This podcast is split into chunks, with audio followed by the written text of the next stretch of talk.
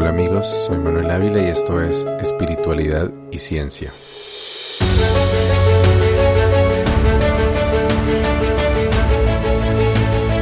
El proceso de resignificación muisca, en teoría fue la base para el nacimiento del pueblo-nación muisca chipcha, estuvo condenado al fracaso desde el principio, porque a pesar de las buenas intenciones de los hermanos Singativa Neusa, la comunidad que se alcanzó a formar, al menos en Bogotá, no dejó de ser un vehículo para propagar las enseñanzas gnósticas de Samael Aún Beor y un medio para las actividades comerciales de la Fundación FUNASA de propiedad del abuelo Suagagua y la abuela Yanguma. Pero no quiere decir que además de lo anterior no haya habido también un verdadero esfuerzo por despertar el pensamiento indígena y visibilizar ante la sociedad la identidad muisca, que en un buen número de habitantes del altiplano cundiboyacense aún sin saberlo conservábamos. De hecho, hay que reconocer que para bien o para mal, no existe una persona que haya logrado representar a los muiscas del siglo XXI como lo ha hecho el abuelo Suagagua. Su porte de sabio ancestral con largo cabello gris y marcados rasgos indígenas, así como su magnetismo personal y capacidad de oratoria, lo han llevado a muchos escenarios internacionales, desde Chile hasta los Estados Unidos, su presencia es recurrente en los medios de comunicación de Colombia y ha sido el referente de, conocimiento ancestral con el cual muchos jóvenes se han sintonizado con su propio legado indígena y han iniciado un proceso de búsqueda espiritual a través de la ancestralidad. Otro mérito que hay que reconocerle a los abuelos Suagagua y Siguacinza es su capacidad de convocatoria, no solo de jóvenes en búsqueda de su identidad, sino de sabedores con potencial para expandir la labor de despertar a los muiscas del siglo XXI. Como he narrado antes, a través del proceso de la maloca del jardín botánico, llegaron a sentarse alrededor del fuego central de la maloca un buen número de abuelos, a quienes desafortunadamente no llegué a conocer a profundidad, puesto que en el momento que yo me vinculé a Pueblo Nación, muchos de ellos ya iban de salida unos en abierta oposición al liderazgo de los Ingativa Neusa y otros porque ya no encontraban en Pueblo Nación el apoyo suficiente para tener voz propia y ejercer su propio liderazgo. Como lo experimenté yo mismo, cuando algún líder de la comunidad empezaba a tener su propio criterio sobre las doctrinas o otros procesos de la comunidad y éste divergía del de los abuelos Oagagua y Yanguma, estos se encargaban de retirarles el oxígeno a los rebeldes hasta que cada uno terminaba saliendo por su propia cuenta. Hubo algunos abuelos que apenas llegué a conocer de vista, o conversar un par de veces, como los abuelos Combani, Miquene, Gualcalá y Guasín. Otros con quienes sí tuve la oportunidad de compartir, pero que al poco tiempo dejaron de participar en las actividades de Pueblo Nación, como los queridos abuelos Jair Sagua Furativa Gachetá y su esposo el abuelo Florentino Caicedo, y otros que acompañaron a la comunidad incluso después de mi salida del movimiento. Entre estos últimos se encuentra el abuelo Nemequene, quien acompañó el proceso de Pueblo Nación hasta poco antes de su muerte en diciembre de 2019, en parte para hacer contrapeso a la influencia que su agagua ejercía sobre los miembros de la comunidad. Pero hubo otro abuelo, de quien no me he referido hasta ahora, y que es, más de diez años después de mi ingreso al pueblo nación Muisca Chipcha, el único a quien aún considero mi mayor espiritual, y aún más como un segundo padre. El abuelo Luis Elbart Sánchez Rubiano, también conocido como Chimini Ingativa Gagua, por ser el nombre ancestral que él mismo descubrió en su proceso de autorreconocimiento indígena. Fue desde el momento en que lo conocí y junto con el abuelo Florentino Monroy, uno de los pocos mayores de la comunidad que no parecía estar representando un performance para parecer un sacerdote indígena traído de los tiempos anteriores a la conquista. El abuelo Luis y el abuelo Florentino, o Floro como le decíamos de cariño, también tenían en común que no tenían rasgos físicos típicos del mestizaje del territorio muisca que no se vestían usualmente con atuendos indígenas y que al igual que yo tenían empleos tradicionales de oficina durante el día. El abuelo Florentino, no obstante, estaba de retirada de la comunidad, así que tuve el honor de compartir con él fuera de la comunidad, más por cuestiones del azar que por nuestros vínculos con Pueblo Nación. El abuelo Luis Sánchez, por otro lado, permaneció en el proceso de los abuelos Suagagua y Yanguma hasta poco después de mi retiro del cabildo. Al igual que el abuelo Nemequene, sintiendo la responsabilidad de hacer contrapeso a la influencia negativa que el abuelo Suagagua ejercía sobre los miembros de la comunidad. Te preguntarás por qué se repite el apellido Ingativa entre los nombres ancestrales de los abuelos.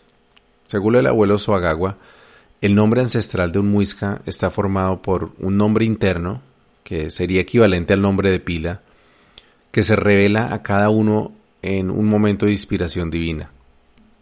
El segundo nombre o primer apellido corresponde al nombre ancestral del territorio en el cual nació la persona, y el segundo apellido al del lugar en el que nació la madre de esa persona.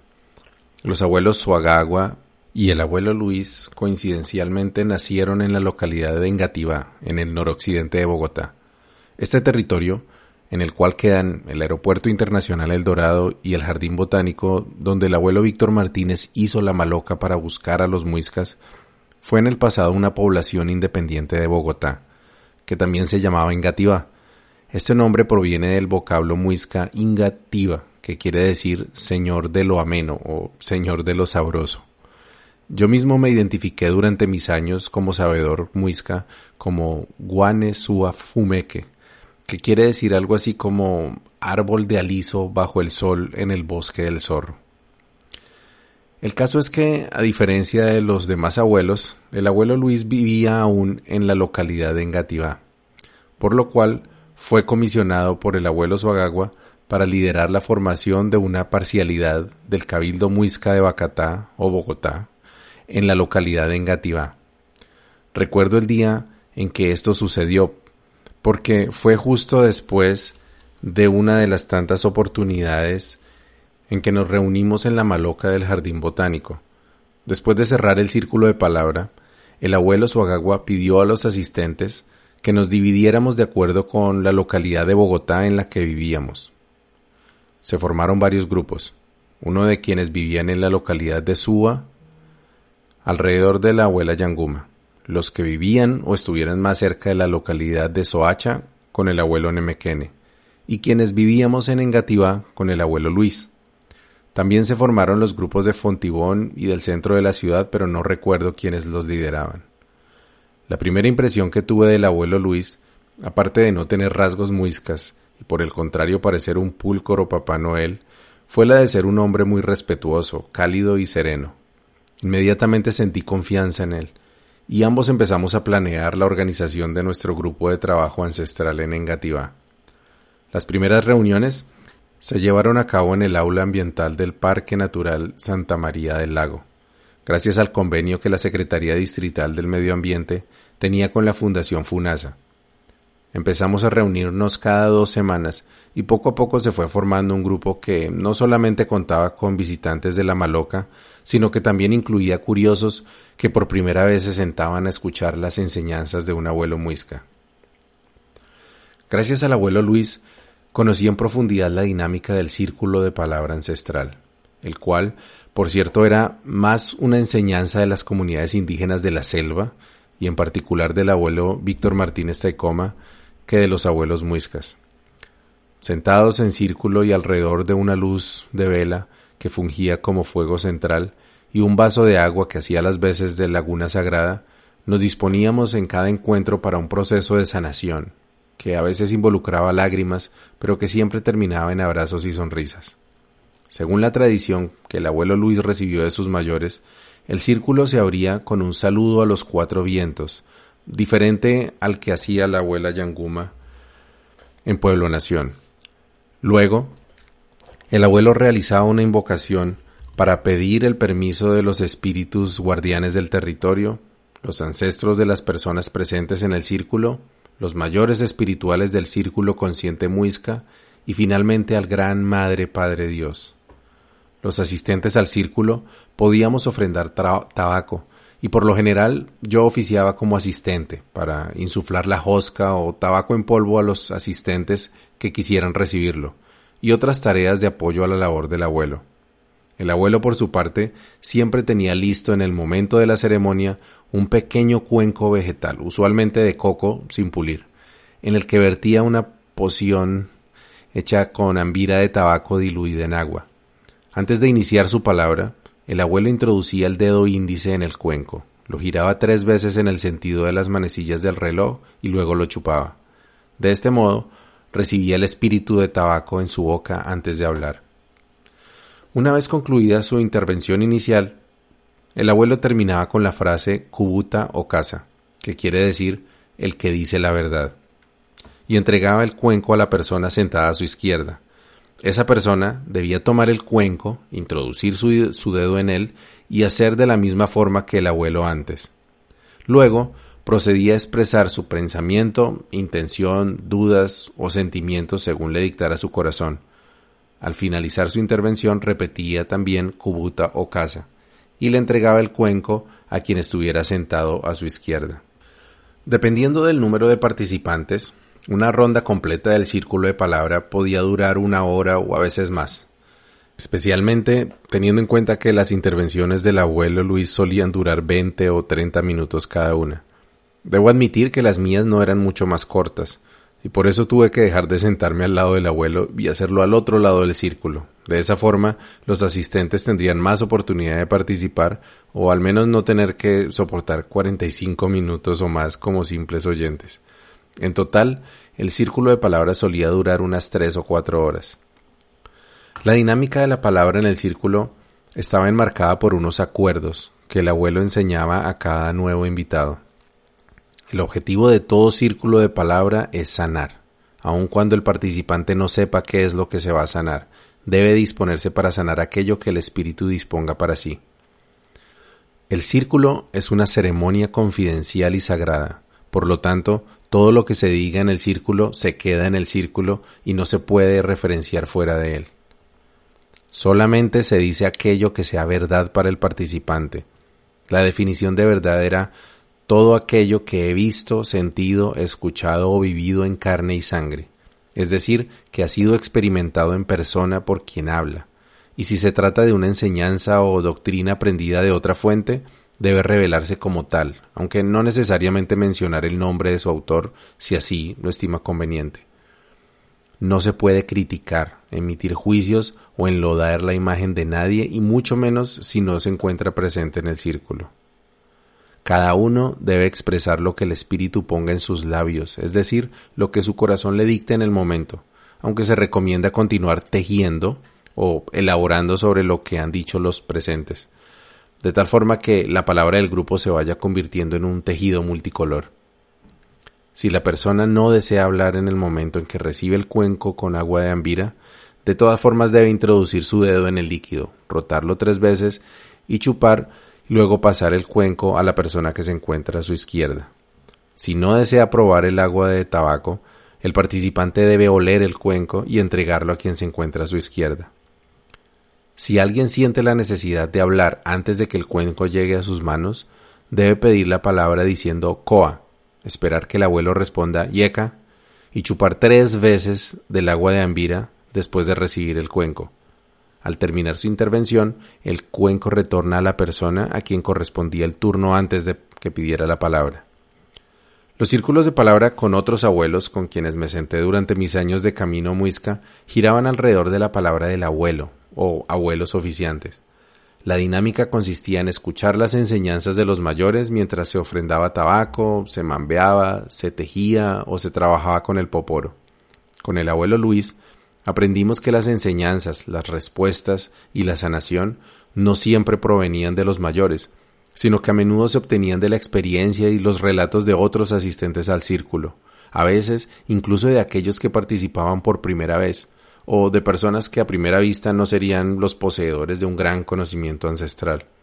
No pocas veces fueron incluso los niños que nos alegraban con su presencia y sus palabras los que traían los mensajes más importantes de sanación. Luego nos soltábamos las manos, las elevábamos hacia el cielo y repetíamos después del abuelo Luis, yo me declaro hijo de las estrellas, hijo del sol central del que emana la vida, hijo del cosmos, hijo de Madre Padre Dios, Gran Espíritu, y me declaro muisca, muisca, muisca, Esta oración también variaba según la inspiración del abuelo y a menudo se hacía mucho más extensa.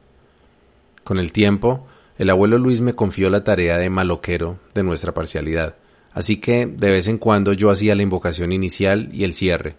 Entonces decidí incluir después de la plegaria final del abuelo aquella bella oración que aprendí del Taita Omar Barreto a través de sus conferencias que llegaron a mis manos. Que todos los seres sean felices, que todos los seres sean dichosos, que a nadie le falte alimento, refugio ni abrigo. Finalmente, el abuelo guiaba una bonita visualización en la que nos pedía que nos imagináramos recibir del cosmos una vestidura blanca, un chumbe o faja dorada y una cinta en la frente. Debíamos simular ponernos la vestidura, ceñirnos el chumbe y la faja de la frente y disponernos para volver a nuestra vida diaria como guerreros solares. Después de algunos meses de reunirnos en el bello humedal de Santa María del Lago, la administración distrital cambió y con ello terminó el acuerdo que la Secretaría de Medio Ambiente tenía con la FUNASA. A partir de entonces tuvimos que buscar otros lugares para reunirnos y hacer nuestros círculos de palabra. Al principio lo hicimos al aire libre, en parques de la localidad. Pero las ceremonias indígenas y sobre todo cuando involucran encender tabacos aún tienen el estigma que la religión católica creó de que se trata de brujería. Entonces decidimos hacer las reuniones en el apartamento en el que Paula, Ana María y yo vivíamos en ese entonces. Aunque el espacio era reducido y no teníamos un contacto tan cercano con la naturaleza, el espíritu de nuestra ceremonia se mantuvo, e incluso vimos un crecimiento importante en la afluencia de asistentes, llegando en más de una ocasión a sobrepasar las 25 personas. Al tratarse de una vivienda familiar, algunos de los participantes llegaban con ofrendas de frutas, pan o dulces, de acuerdo con la tradición ancestral del presente, que se entrega a los dueños de casa cuando se hace una visita a su morada. Así que al final de los círculos de palabra compartíamos el alimento y eso generó una conexión y una unión aún mayor entre los miembros del grupo. También añadimos una nueva tradición al cierre de los círculos, que era la favorita de la mayoría. Después de vestirnos con la vestidura mágica recibida del cosmos, con el poder de la imaginación, nos fundíamos en una serie de abrazos fuertes y cariñosos. Todos recibíamos el abrazo de cada uno de los asistentes a la ceremonia, y nos despedíamos para que cada uno volviera a su casa con una sonrisa en el rostro. Esta fue la dinámica durante el tiempo que duró nuestro grupo. Sin embargo, de forma paralela al desarrollo de los círculos en Engativá, las cosas con Pueblo Nación se iban poniendo más difíciles y cada vez nos resultaba más complicado identificarnos como parte de ese movimiento. De todas formas, al perder el aula de Santa María del Lago, ya no dependíamos formalmente del cabildo, así que no tenía mucho sentido seguirnos llamando parcialidad de esa institución. Tampoco éramos un grupo netamente muisca, ya que como dije antes, todos éramos abiertos a reconocer el origen de los saberes que compartíamos. El abuelo sugirió entonces que nos llamáramos Encuentro de Saberes de Engativá, y ese es el nombre que adoptamos por un tiempo. Un día llegó nuestro círculo de palabra un visitante de muy lejos. Se trataba de un joven nacido en Macedonia, que profesaba el Islam, pero estaba interesado en conocer otros saberes espirituales. Participó en la ceremonia con mucha seriedad, acató las normas del grupo y participó activamente, haciendo uso del excelente español que hablaba después de muchos meses de viajar por Latinoamérica. Después del círculo, nuestro amigo macedonio se quedó charlando con el abuelo y conmigo un largo rato tanto que terminó durmiendo en nuestra casa por unas pocas horas antes de partir la mañana siguiente. Durante nuestra charla, nos sorprendió darnos cuenta de lo similares que éramos en nuestras búsquedas, anhelos y vivencias espirituales, a pesar de lo distintas que eran nuestras costumbres e historias. También nos dimos cuenta de que a pesar de no habernos conocido antes, el macedonio y nosotros estábamos recorriendo el mismo camino, trabajando por un mismo fin y quizás apoyándonos de alguna forma a través del tiempo y la distancia. Esta experiencia se repitió con visitantes esporádicos que recibimos de otros países y otras ciudades. Llegaban a nuestras reuniones, compartían sus historias, compartíamos la medicina, la palabra, y luego nos abrazábamos como si se tratara de familiares que no veíamos hace mucho tiempo. Pensé mucho sobre esto porque hasta ese momento yo tenía la obsesión de que nuestro grupo creciera, quizás al tamaño que llegó a tener Pueblo Nación en la maloca del Jardín Botánico, y que algún día pudiéramos alcanzar una masa crítica de caminantes de la espiritualidad que pudiéramos tener un efecto positivo en el curso de la historia. El abuelo Luis compartía ese sueño, y constantemente hablábamos sobre estrategias para llegar a más personas, aumentar el tamaño del grupo y tal vez abrir más círculos. Pero los visitantes ocasionales a nuestros círculos me hicieron cambiar de perspectiva. La tarea de despertar a la humanidad no es nuestra responsabilidad personal. Nosotros simplemente hacemos una parte, la parte que nos corresponde, en un trabajo cósmico que es mucho más grande que nuestro pequeño grupo de sanación. Una pequeña parte, pero no por eso insignificante, por el contrario vital para el despertar de la conciencia de toda la humanidad. En ese entonces yo estaba muy interesado en las teorías del despertar de la conciencia planetaria de los que hablaban Sixto Paz Wells con su plan cósmico y Drúmbalo Melquisedec con su flor de la vida. De allí me surgió la idea de que a lo mejor existía una red de conciencia universal, formada por todos aquellos que en alguna medida hubiéramos alcanzado un nivel de despertar espiritual.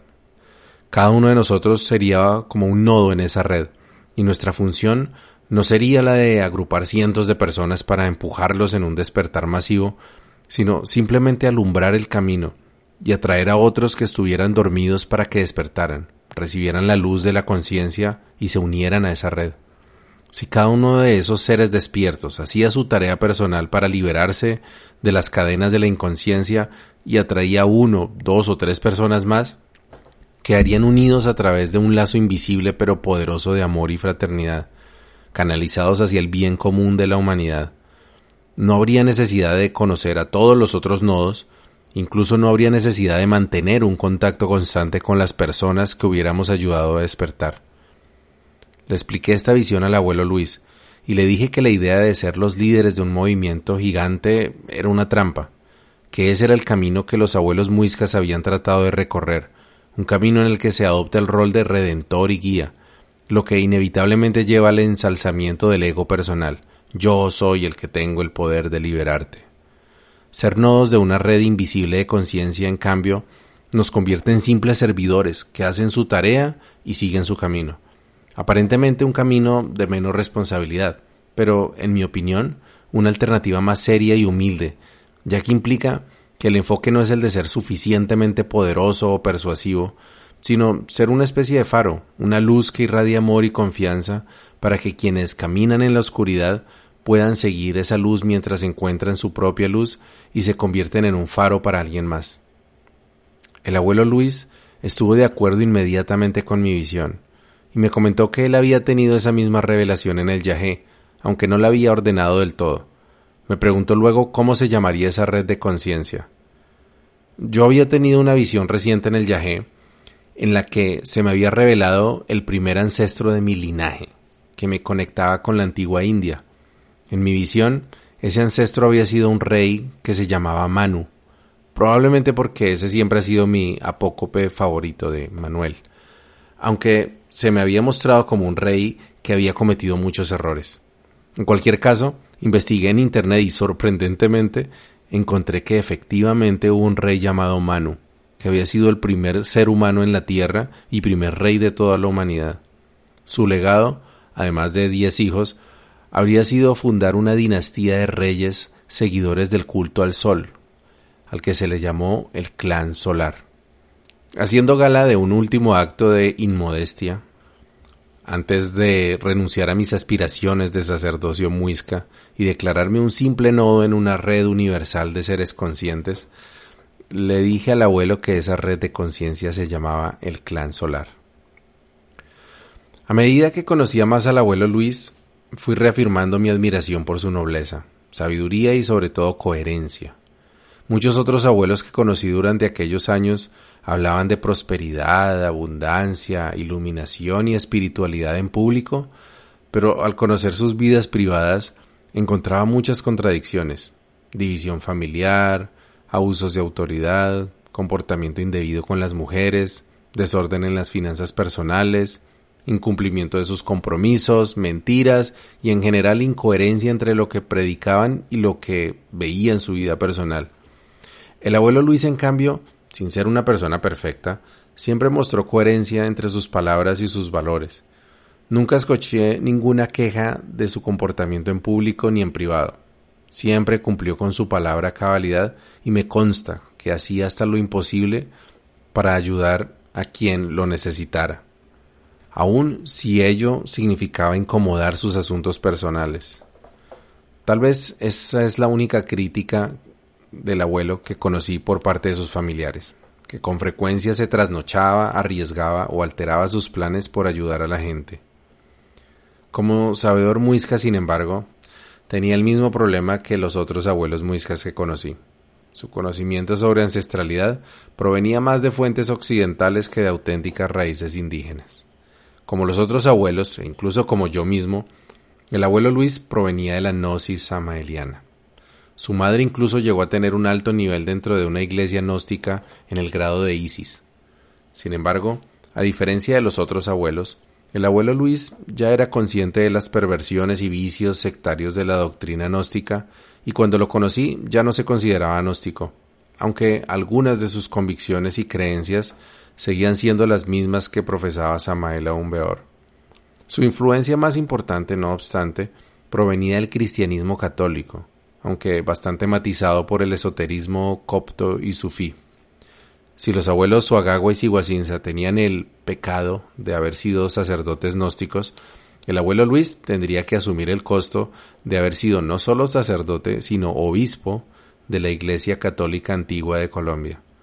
También se reconocía a sí mismo como heredero del linaje judío, del cual daban testimonio no solo sus facciones físicas, sino también su segundo nombre, el Bart, su apellido Sánchez, de origen judío sefardí, y los nombres de sus hijos Joseph, Alexander y Sadai.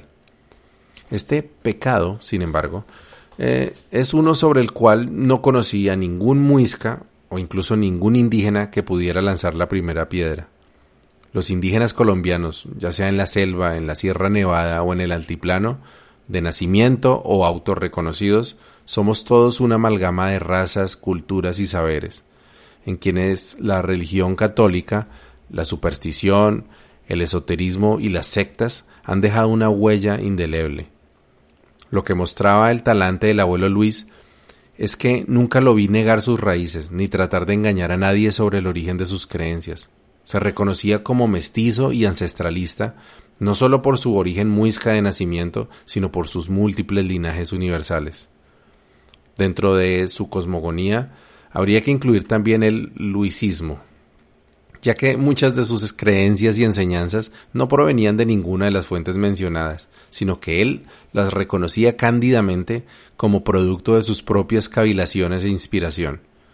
Desde que el origen de toda la humanidad había sido en las lagunas del altiplano cundiboyacense, hasta que el yajé quiere decir las, las barbas del padre, y otras especulaciones inofensivas sobre las cuales tuvimos numerosos debates y co-creaciones entretenidas.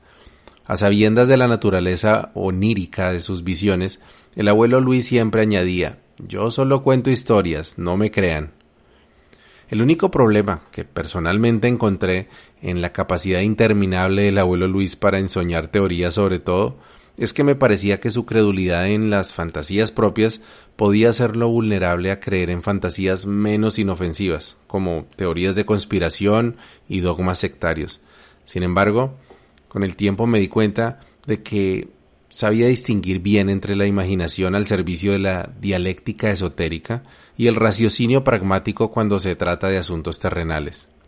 Por otra parte, una virtud adicional del buen abuelo Luis es que, a pesar de ser un anciano que fue iniciado por algunos de los sabedores ancestrales más respetados del país, nunca vi en él delirios de grandeza, y por el contrario siempre nos empoderó a mí y a todos los que nos sentamos a su lado para descubrir nuestra propia sabiduría, conocer la medicina y hacernos maestros y guías. Es el único abuelo espiritual que me dio la confianza suficiente para debatir sus opiniones y cuestionar sus creencias sin tomarlo como una ofensa, ni usar su dignidad como mayor para descalificar las críticas. Por el contrario, en más de una ocasión reconoció estar equivocado y cambió sus puntos de vista en consecuencia. Su ejemplo de vida, compromiso con el servicio a la humanidad y humildad son razones suficientes para la admiración que muchos sentimos por el abuelo Luis. Pero lo que hizo, lo que lo hizo merecedor de mi cariño y gratitud es que durante los más de 10 años que hemos compartido el camino ancestral, siempre, siempre ha estado ahí en los momentos más difíciles de forma incondicional. En varias tomas de Yahé, en las que tuve que atravesar abismos de oscuridad, me tomó de la mano y estuvo a mi lado recordándome quién soy y todo lo que puedo lograr. Solo hay dos personas en el mundo, aparte de mi hija Ana María y mi esposa, con quienes sé que puedo contar incondicionalmente cuando los necesito. Y ellos son Mara y el abuelo Luis, o abuelito Luis, como lo llamamos por cariño. Si Mara es mi madre espiritual, el abuelo Luis es mi padre. Paula y yo tuvimos una primera ceremonia de unión espiritual cuando construimos juntos nuestra aseguranza de la Sierra Nevada. Pero esa ceremonia no tuvo ninguna validez ante la ley. Así que un par de años más tarde decidimos contraer matrimonio legalmente. Pero por las circunstancias del momento no tuvimos una gran boda ni una fiesta con todos los amigos que habríamos querido. En cambio, nos casamos en una notaría en el centro de Bogotá, con la presencia de mis padres nada más, pero luego, antes de una recepción en un restaurante con unos pocos amigos, Paula y yo viajamos solos a un hermoso templo de yoga a las afueras de la ciudad. Allí, el abuelito Luis, que como dije antes fue consagrado como obispo de la Iglesia Católica Antigua, nos unió en sagrado matrimonio, con un sorbo de yagé en lugar de hostia y dos hermosas manillas tejidas a mano por mi hermana Julia Ginet en lugar de anillos. Aún hoy en día, al escribir estas líneas, Sostengo una fuerte amistad con el abuelo Luis, y de vez en cuando hacemos círculos de palabra usando la tecnología de las videoconferencias, en las cuales participan varias de las personas que diez años antes se sentaron alrededor de una vela y un vaso de agua en el bello humedal de Santa María del Lago. Eso es el clan solar. Y quiero aprovechar para darle un saludo muy especial y cariñoso a las personas que durante años nos acompañaron en este proceso de, de y del clan solar. Eh, primero a mis padres, que muchas veces se sentaron con nosotros en círculos de palabra, a mis hermanas, a mi hija Ana María, por supuesto a Paula, y, y a dos grandes amigas que durante años también nos han estado acompañando, que son Mónica y Hasblady. Un abrazo grande para ustedes buen camino y buena brisa.